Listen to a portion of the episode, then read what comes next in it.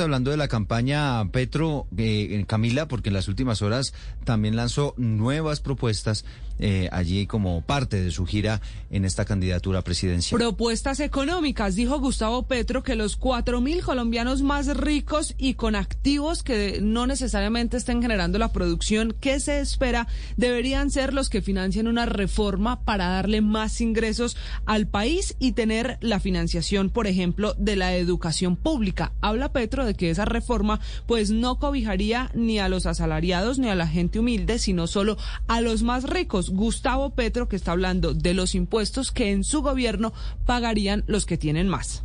¿Dónde va a recaer el impuesto? No lo vamos a hacer para los asalariados. No lo vamos a hacer sobre los que comen, las que comen. Es decir, sobre la población.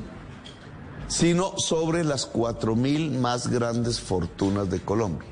Y sobre esas cuatro mil personas más ricas, no sobre sus empresas productivas, sino sobre sus activos improductivos. Y entonces aquí un listado rápido, dividendos, transferencias al extranjero, paraísos fiscales, bueno, y en fin, habla Gustavo Petro de recaudar en total 90 billones de pesos a punta de esta fórmula que dice le quitaría a los más ricos.